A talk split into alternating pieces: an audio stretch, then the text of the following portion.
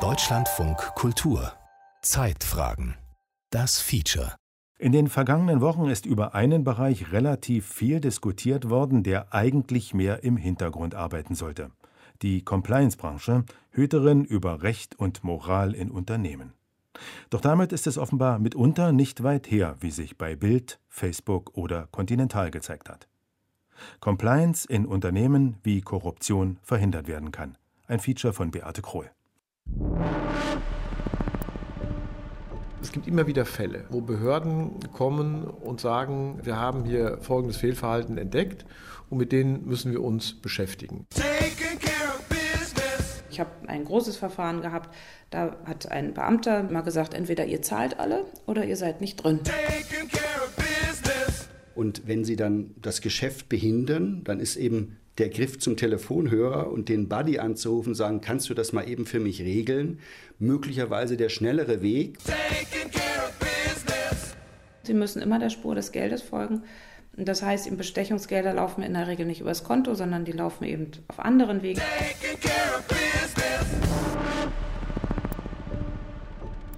Manchmal kommen Pioniere aus der Provinz. Hilchenbach im Siegerland ist eine unscheinbare Kleinstadt, in der die SMS Group ihre Wurzeln hat. Aus einer einfachen Schmiede ist ein internationales Unternehmen mit mehr als 50 Tochtergesellschaften in aller Welt geworden. Metall wird noch immer verarbeitet, seit nunmehr 151 Jahren. Ein Traditionsbetrieb in der Provinz und zugleich ein Pionier im Kampf gegen Korruption, Schmierereien und krumme Geschäfte. Der Mensch neigt auch zu Fehlverhalten und insofern ist das Unternehmen ein Abbild der Gesellschaft und insofern ist das für mich nichts Außergewöhnliches mehr, dass man dort ähnliches Verhalten vorfindet. Meinhard Remberg leitet die Compliance-Abteilung der SMS Group. Der Diplomkaufmann spricht aus, was viele in der Wirtschaft wissen, sich aber nicht zu sagen trauen. Regel- und Gesetzesverstöße sind in Unternehmen normal. Die SMS Group hat deshalb Anfang der 2000er Jahre eine Abteilung aufgebaut, die Fehlverhalten verhindern soll. Nicht ganz freiwillig, sondern weil sich das Steuerrecht geändert hatte. Bis 1999 konnte man dubiose Zahlungen und Schmiergelder im Ausland sogar steuermindernd in Deutschland abziehen. Das hat sich geändert rechtlich. Ich war Leiter der Steuerabteilung und habe dann erkannt, hier müssen wir jetzt etwas ändern. Denn ich war derjenige, der in den 90er Jahren dafür verantwortlich war, mit den Steuerprüfern über diese sogenannten dubiosen Zahlungen zu sprechen, um sie zum Abzug zu bringen. Die Compliance-Abteilung der SMS Group gilt heute als vorbildlich. Compliance heißt so viel wie Einhaltung oder Regeltreue. Meinhard Remberg beschäftigte sich damit schon, bevor der Begriff zum modernen Zauberwort der Wirtschaft wurde. Heute gehören vier Vollzeitstellen zu seinem Team. Dazu kommen 50 Beauftragte in Teilzeit in den Tochterfirmen im Ausland. Bei 14.000 Mitarbeitenden ein Schlüssel von 1 zu 1000.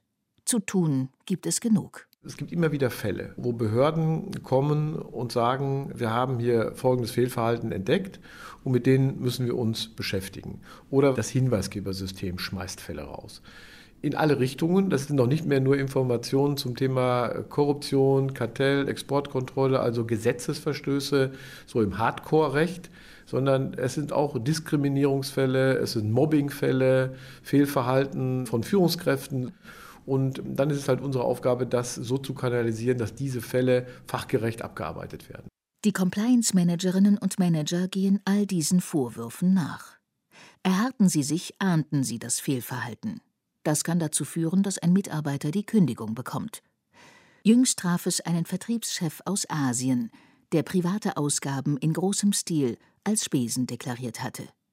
Aufgefallen ist das über das unternehmenseigene Hinweissystem. Der Fall wurde bearbeitet, nämlich in der Form, dass wir uns mal Unterlagen angesehen haben, Reisekostenabrechnungen angesehen haben, Spesenkosten angesehen haben, den Zeugen befragt haben um anschließend dann denjenigen, der diese Beschuldigungen zu erleiden hatte, zu interviewen. Und der hat dann auch relativ schnell zugegeben, dass es so war. Und dieser Mensch ist nicht mehr in unserem Unternehmen. Das Unternehmen vor Betrug zu schützen, ist ein wichtiger Teil der Compliance-Arbeit. Ebenso wichtig, Fehlverhalten verhindern, das vermeintlich im Sinn des Unternehmens ist, Aufträge mit Schmiergeldern zu sichern zum Beispiel. Die SMS Group duldet das nicht. Auch um neue Gesetze muss sich die Compliance-Abteilung kümmern. Zurzeit steht auf Meinhard Rembergs To-Do-Liste das Lieferkettengesetz, das ab kommendem Jahr gelten soll. Für den Anlagenbauer ein Mammutprojekt, denn die Firma hat mehr als 100.000 Zulieferbetriebe und ist zugleich selbst Zulieferer für andere. Und insofern können wir auch gefragt werden, wie verhält es sich denn bei euch in der SMS-Gruppe mit diesen Themen, die in dem Gesetz angesprochen sind? Wir sind also jetzt gerade dabei, unser Haupthaus, die SMS Group GmbH, aber auch unsere Tochtergesellschaften auf diese Themen, die in diesem Gesetz aufgerufen sind, zu überprüfen. Diskriminierung, Arbeitsschutz, Arbeitssicherheit. All diese Dinge schauen wir uns jetzt gerade an. Im nächsten Schritt will sich Meinhard Remberg die größten Zulieferer vornehmen. Dass er und sein Team das schaffen, ehe das Gesetz in Kraft tritt, ist für ihn Ehrensache. Auch ein firmeninternes Hinweisgeberschutzsystem hat das Unternehmen weit vor der gesetzlichen Frist eingeführt. Der Pionier aus der Provinz steht also gut da. Aber wie regeltreu sind andere Unternehmen? Halten sie die Compliance ebenfalls hoch oder sehen sie über Fehlverhalten hinweg? Womöglich ganz bewusst.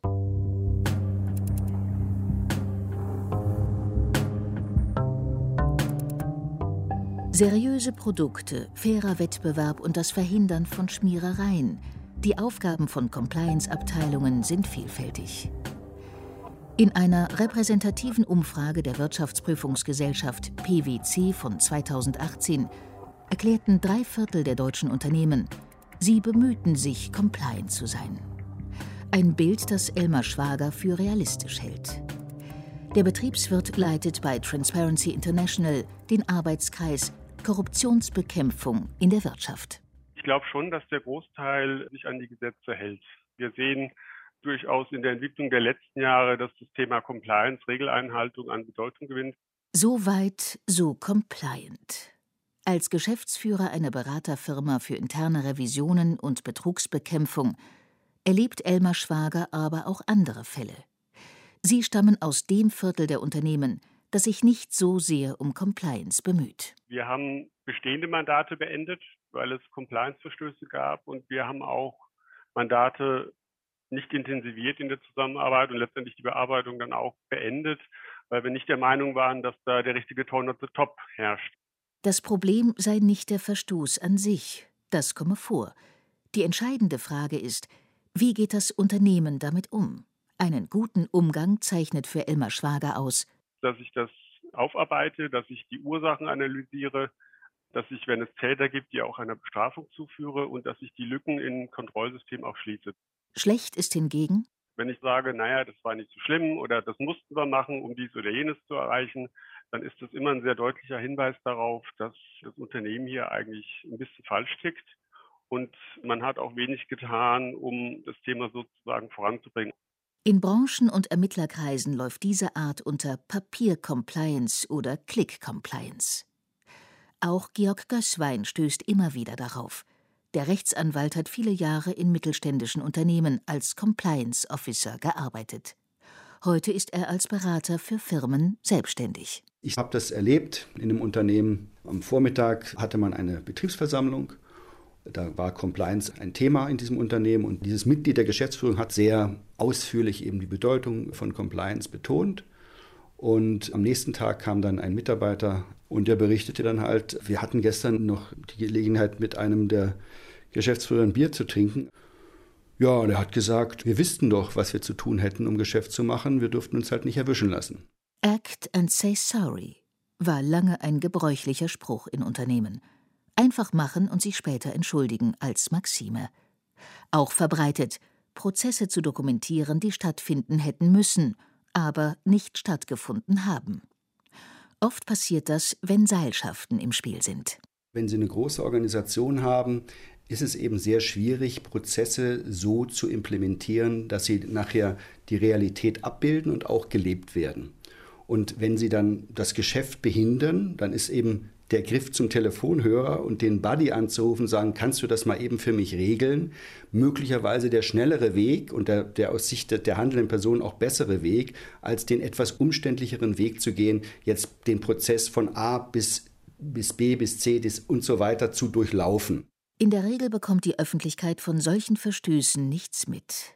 In den Unternehmen können sie jedoch großen Schaden anrichten, ganz besonders wenn die Verstöße System haben und es zu einer Ermittlung kommt. Die ist damit verbunden, dass Menschen interviewt werden, hinterfragt werden, die Glaubwürdigkeit von Menschen wird in Frage gestellt und die können sehr, sehr lange dauern, diese Untersuchungen. Und das führt dann letztlich zu einer ja, Veränderung der Kultur auch im Unternehmen. Also es entsteht mehr Misstrauen. Misstrauen, das eine Zusammenarbeit in der Kollegenschaft erschwert. Georg Gößwein hat beobachtet, dass Unternehmen in Schockstarre verfallen. Niemand traut sich mehr, etwas zu entscheiden. Selbst Spielräume, die mit den Regeln im Einklang stehen, werden nicht genutzt. So können Compliance-Verstöße ein Unternehmen intern lähmen, weil sich Unsicherheit breit macht. Und von außen drohen harte Sanktionen. Gefängnisstrafen, Bußgelder und Entlassungen. In den vergangenen Monaten hat es immer wieder solche Fälle gegeben. Autozulieferer. Staatsanwaltschaft ermittelt im Dieselskandal gegen Ex-Führungsspitze von Continental. Cum-Ex-Skandal. Früherer Warburg-Banker legt Geständnis ab. Compliance-Verfahren. Bild-Chefredakteur Reichelt befristet freigestellt. Kartellamt verhängt Bußgelder. Preisabsprachen bei Musikinstrumenten. DWS, Fondsgesellschaft unter Greenwashing-Verdacht. Die Schlagzeilen aus den vergangenen Monaten zeigen, dass das Ignorieren von Regeln und Gesetzen zum System gehören kann. Beim Autozulieferer Continental etwa ermittelt die Staatsanwaltschaft sogar gegen den obersten Compliance-Chef. Der Vorwurf Beihilfe zu Betrug und Untreue. Der Topmanager soll von mutmaßlichen Manipulationen im Dieselskandal gewusst haben. Ermittlungen gibt es auch gegen die DWS. Die Fondsgesellschaft der Deutschen Bank steht mittlerweile im Fokus des US-Justizministeriums. Negativschlagzeilen eingeschlossen. Das US-Justizministerium hat Medienberichten zufolge der Deutschen Bank mitgeteilt, dass es womöglich gegen Auflagen eines früheren Vergleichs verstoßen hat. Laut Wall Street Journal soll das größte deutsche Geldhaus eine interne Beschwerde verheimlicht und nicht an die Strafverfolger in den USA weitergeleitet haben. Konkret geht es um Greenwashing-Vorwürfe bei der Tochter DWS. Der Vermögensverwalter soll in seinem Geschäftsbericht über nachhaltige Anlagen gelogen haben und sich bei Anlageentscheidungen weniger nach ökologischen oder ethischen Kriterien gerichtet haben als offiziell angegeben. Nicht zum ersten Mal ist die Deutsche Bank ins Visier von US-Aufsichtsbehörden geraten. In der Vergangenheit hat sie wegen Compliance-Verstößen Milliarden Euro Strafen gezahlt, vor allem in den USA. Dort gelten seit dem Ende der Finanzkrise sehr viel härtere Vorschriften und Gesetze als in Deutschland. Die aktuellen Vorwürfe zum Greenwashing weist die Großbank zurück. Die DWS stehe zu den Offenlegungen in ihren Jahresberichten. Doch der Imageschaden ist da, gerade weil die Fondtochter DWS besonders intensiv mit dem Thema Nachhaltigkeit geworben hatte. Dafür hatte das Unternehmen, immerhin einer der größten deutschen Vermögensverwalter, extra eine neue Nachhaltigkeitschefin eingestellt. Ihr Name Desiree Fixler. Es schien eine perfekte Kombination. Hier die DWS, die mehr grüne Geldanlagen verkaufen wollte, da eine Vollblutbankerin, die sich mit Aktienfonds und nachhaltigem Investment auskannte und noch dazu aus den USA stammte.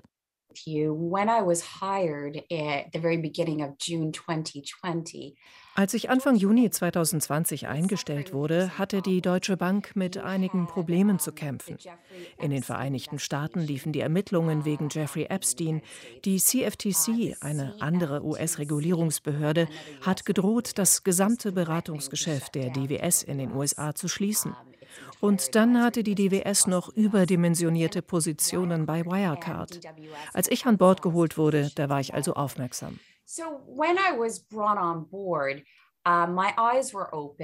Desiree Fixler schaute genau hin.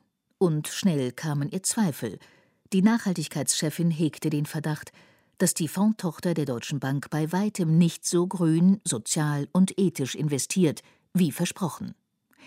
Desiree Fixler sagt, dass sie den DWS-Vorstand darauf aufmerksam gemacht hat.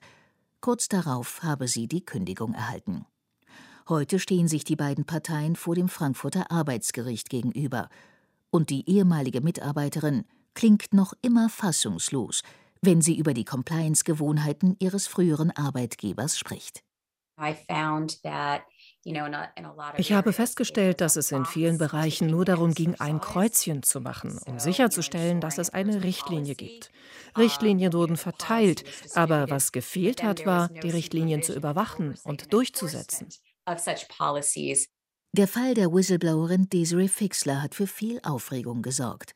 Auch die Art ihrer Kündigung empfand die US-Amerikanerin als uncompliant. Das zweiseitige Schreiben landete in ihrem Frankfurter Briefkasten, während sie in New York war. Hierzu will sich die DWS unter Verweis auf den Rechtsstreit nicht äußern. Tatsächlich sind juristisch viele Fragen offen. Nicht alle Behauptungen lassen sich prüfen.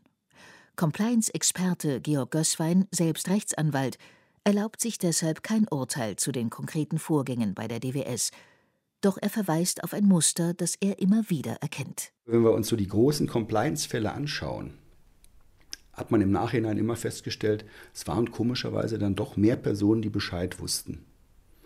Und irgendwie ist es nicht gelungen, dass die Stimmen, die gesagt haben, wir wollen das nicht, dass die mehr Gehör kriegen. Und dass die tatsächlich es schaffen, dann sowas zu stoppen. Die sind einfach stillgemacht worden. Es gibt Fälle, in denen Unternehmen darüber kaputt gegangen sind.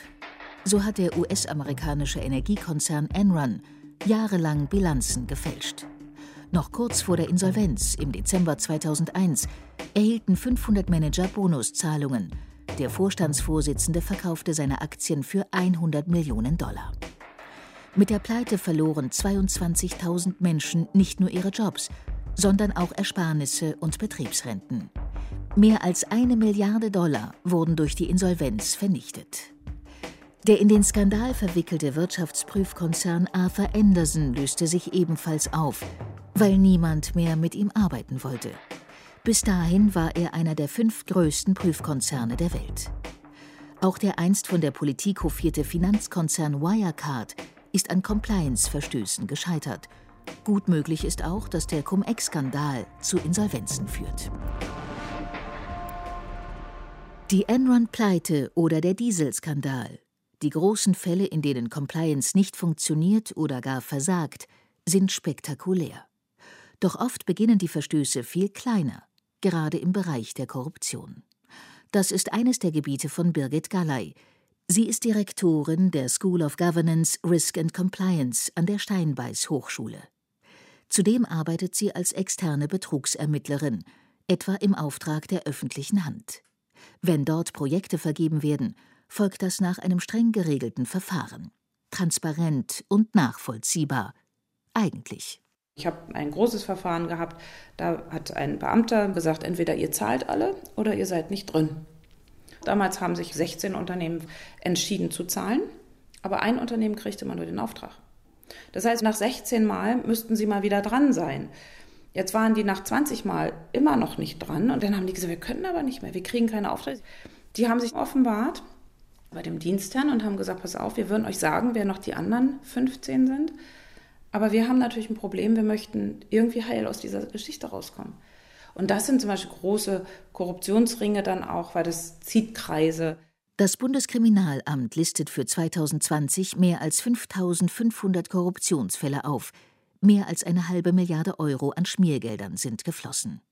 Mal ist es eine Einladung in ein Sternerestaurant, mal sind es Tickets für ein Bundesligaspiel, mal hohe Bargeldsummen.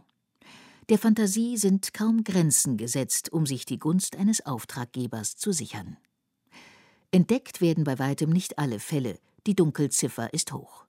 Und Korruption hat in Deutschland eine gewisse Tradition, bis in die 2000er Jahre konnten Firmen ihre Bestechungsgelder von der Steuer absetzen, als sogenannte nützliche Ausgaben. Selbst Unternehmen, an denen der Staat beteiligt war, schmierten. Meist liefen die Zahlungen über Vermittler. Das alles ist mittlerweile steuerlich weitgehend unmöglich. Nur, ab wann das Geben und Nehmen strafbar ist, bleibt vage. Höchstbeträge für Geschenke schreibt das deutsche Recht nicht vor. Und so suchen Firmen noch immer Schlupflöcher, wenn es um Geschenke geht, die Geschäfte möglich machen sollen. Compliance-Experte Georg Gößwein hat Zitate gesammelt, die deutlich machen, welcher Ton in diesen Unternehmen herrscht. Ohne geht es nicht. Wir machen es über die Tochtergesellschaften im Ausland. Wir erwarten mehr Flexibilität von Ihnen. Hatten die Hände? Wer Hände hat, nimmt auch. Wir suchen einen Kandidaten, der einen gewissen Risikohunger hat. Korruption aufzuspüren ist mühsam. Dafür engagieren Unternehmen meist externe Ermittler. Oft braucht es ganze Teams, um die Hintergründe von Schmiergeldzahlungen aufzudecken und vor allem, um sie zu belegen. Denn handeln können Gerichte nur, wenn es eine Beweiskette gibt, sagt Betrugsermittlerin Birgit Galley. Sie müssen immer der Spur des Geldes folgen. Das heißt, Bestechungsgelder laufen in der Regel nicht übers Konto, sondern die laufen eben auf anderen Wegen. Entweder sie laufen Cash oder sie laufen eben über Aufträge, die sie gar nicht in der Unternehmensdokumentation sehen, sondern daran vorbei. Also brauchen sie Auskünfte von Personen. Und da wird es dann schon lustig, weil die Leute wollen natürlich nicht mit ihnen reden. Und das sind so Strukturen, wenn man die aufbricht, das braucht schon eine Weile, das sauber aufzuarbeiten. Um erst gar nicht in das Visier von Ermittlern zu geraten, haben viele deutsche Unternehmen das Thema Korruption in ihre Verhaltenskodizes aufgenommen. Große Konzerne wie ThyssenKrupp, die Allianz oder Henkel verbieten ihren Mitarbeitenden grundsätzlich Geschenke anzunehmen. Auch in die umgekehrte Richtung werden die Regeln strenger, so wie bei der SMS Group.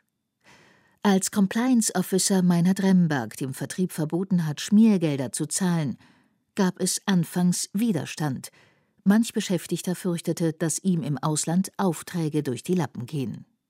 Heute blocken die Mitarbeitenden Korruptionsversuche ganz selbstverständlich ab.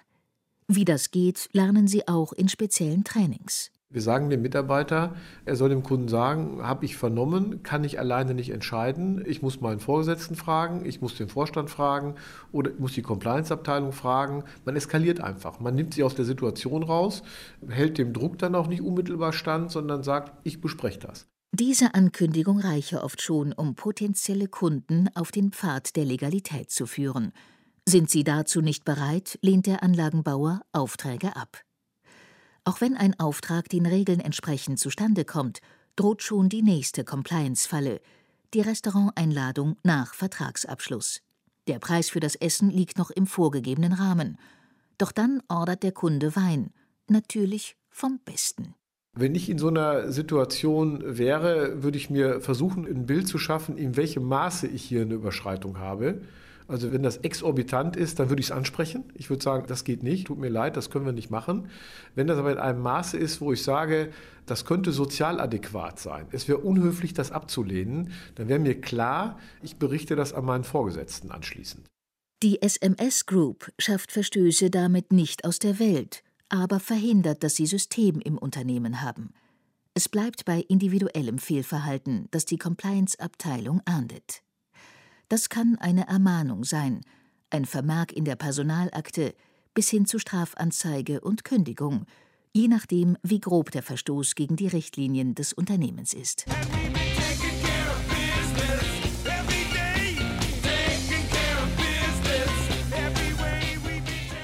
All die Regeln, Verhaltensgrundsätze und Compliance-Abteilungen der Unternehmen kommen dennoch früher oder später an ihre Grenzen. Damit sie wirklich ernst genommen werden, müsste der Gesetzgeber härter gegen Verstöße vorgehen. Und da gibt es in Deutschland viele Lücken. Allen voran fehlt ein Unternehmensstrafrecht. Staatsanwaltschaften können nicht gegen Firmen ermitteln, sondern nur gegen einzelne Manager. Selbst ein milliardenschwerer Betrug ist für die Unternehmen nur eine Ordnungswidrigkeit. Die Höchststrafe liegt bei 10 Millionen Euro. Das ist im Zweifel zu verschmerzen. Und auch mit dem Schutz von Hinweisgebern hapert es hierzulande. In der Zitatsammlung von Compliance-Berater Georg Gößwein findet sich auch dieser Dialog. Ich will wissen, wer diesen Hinweis gegeben hat. Wir können Ihnen den Namen nicht geben. Finden Sie eine Lösung. Wie wichtig Whistleblower sind, um Betrug und Korruption aufzudecken, hat der Dieselskandal gezeigt. Viele Missstände kamen erst so ans Licht der Öffentlichkeit. Es kostet Mut, denn Hinweisgeber gehen ein großes Risiko ein, etwa den Verlust des eigenen Arbeitsplatzes. Genau davor schützt eine EU-Richtlinie Whistleblower seit 2019. Nur Deutschland hat sie noch immer nicht in nationales Recht umgesetzt. Das hat Folgen. Die frühere DWS-Nachhaltigkeitschefin Desiree Fixler etwa hat ihren Verdacht über Greenwashing ganz bewusst nicht der BaFin, der Bundesanstalt für Finanzdienstleistungsaufsicht, gemeldet. Sie kontrolliert Banken und Finanzdienstleister. Ehrlich gesagt hatte ich Angst, zur BaFin zu gehen unter der damaligen Führung. Der frühere Leiter hat den Wirecard-Skandal mehr oder weniger ermöglicht. Und die BaFin hatte den Ruf, nicht gut mit Beschwerden von Whistleblowern umzugehen. Daher hatte ich das Gefühl, dass man meine Vorwürfe dort nicht ernst nehmen würde, geschweige denn sie weiter zu verfolgen. Die BaFin hat inzwischen einen neuen Chef, der die Compliance ernst zu nehmen scheint und im eigenen Haus besser aufstellen will.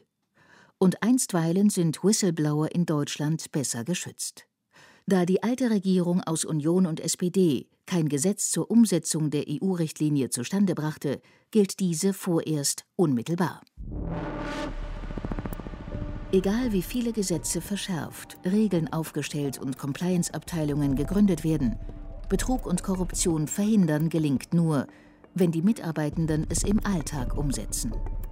Gute Compliance klappt dann, wenn sich alle dafür verantwortlich fühlen, sagt Georg Gößwein. Der Berater hat fünf Leitfragen aufgeschrieben. Sie sollen Mitarbeitenden helfen, compliant, also regelkonform zu entscheiden. Plop nennt er seinen Ansatz, der etwa folgende Fragen stellt. Fördert das unsere Reputation? Stimmt das mit unseren Regeln und Gesetzen überein? Oder Gibt mir das ein gutes Bauchgefühl? Lautet eine Antwort Nein, ist die Entscheidung womöglich nicht im Sinne der Compliance-Regeln. Auf die Idee kam Georg Gößwein durch einen früheren Fall. Da ging es um einen Compliance-Fall, wo an einem Produkt manipuliert wurde, regelwidrig. Und ich habe mir dann im Nachhinein überlegt, ja, was könnte man denn machen, damit man diese regelwidrigen Verhaltensweisen an diesem Produkt ausschließen könnte. Und bin dann auf die Idee gekommen, ach, da könnte man doch plomben. Aus der Plombe wurde Plopp. Um die Formel in den Arbeitsalltag zu integrieren, hat Georg Gößwein sie auf Tassen, Untersetzer und Computerkameraabdeckungen drucken lassen. Compliance soll so allgegenwärtig werden. Auch die SMS Group versucht, das Thema so in den Arbeitsalltag zu bringen. Außerdem hat der Anlagenbauer einen Pakt mit drei Mitbewerbern geschlossen. Gegenseitig versichern sich die Konkurrenten, ihre Geschäfte ohne Korruption abzuschließen. Compliance Officer Meinhard Remberg. Wir sind jetzt also gerade dabei, dass wir nicht nur sagen, wir sind verpflichtet zu einheitlichen Standards, sondern wir sagen heute, wir verpflichten uns auch in den Unternehmen gewisse Dinge aufzubauen, organisatorisch. Wir verpflichten uns auch, ein Hinweisgebersystem aufzubauen beispielsweise. Das sind also Dinge, die greifen dann auch in den Unternehmensalltag der beteiligten Firmen richtig ein zu bestimmten Themen. Der Compliance-Pakt sorge so auch für gleiche Wettbewerbsbedingungen. Halten sich alle an die Regeln, kann sich niemand mit korrupten Tricks einen Vorteil verschaffen. In der Theorie klingt das gut, doch reicht das allein für die Praxis? Genügen am Ende Schulungen, Pakte oder Regeln für anständiges Verhalten? Reicht es, an das Gute im Menschen zu appellieren, wenn es um Geld, Macht und Aufträge geht? Whistleblowerin Desiree Fixler ist skeptisch, dass allein so gute Compliance gelingt. Letztlich sagt sie, müsse der Staat durchgreifen mit Gesetzen und Strafen. Uh, Für Institutionen ist es einfach, Kreuzchen zu machen und so auf dem Papier den Richtlinien zu genügen. Was gleichzeitig wichtig ist, sie müssen das Thema auf höchster Ebene angehen. Angst richtet manchmal viel Gutes aus. Wenn man weiß, dass die Aufsichtsbehörde und die Staatsanwaltschaft zuschauen, dann wird man sich zweimal überlegen, ob man gegen Regeln, Richtlinien und Vorschriften verstößt.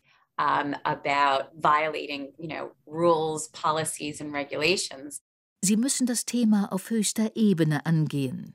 Viele Unternehmen haben sich dazu entschieden. Manche aber hören den Satz noch immer nicht gern.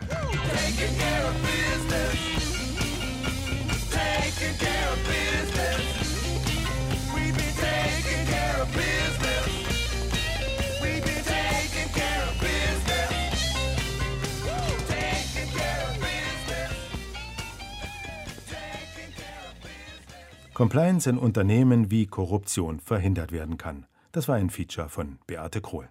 Redaktion Martin Mayer, Regie Klaus-Michael Klingsporn, an der Technik saß Martin Eichberg, es sprach Nadja Schulz-Berlinghoff.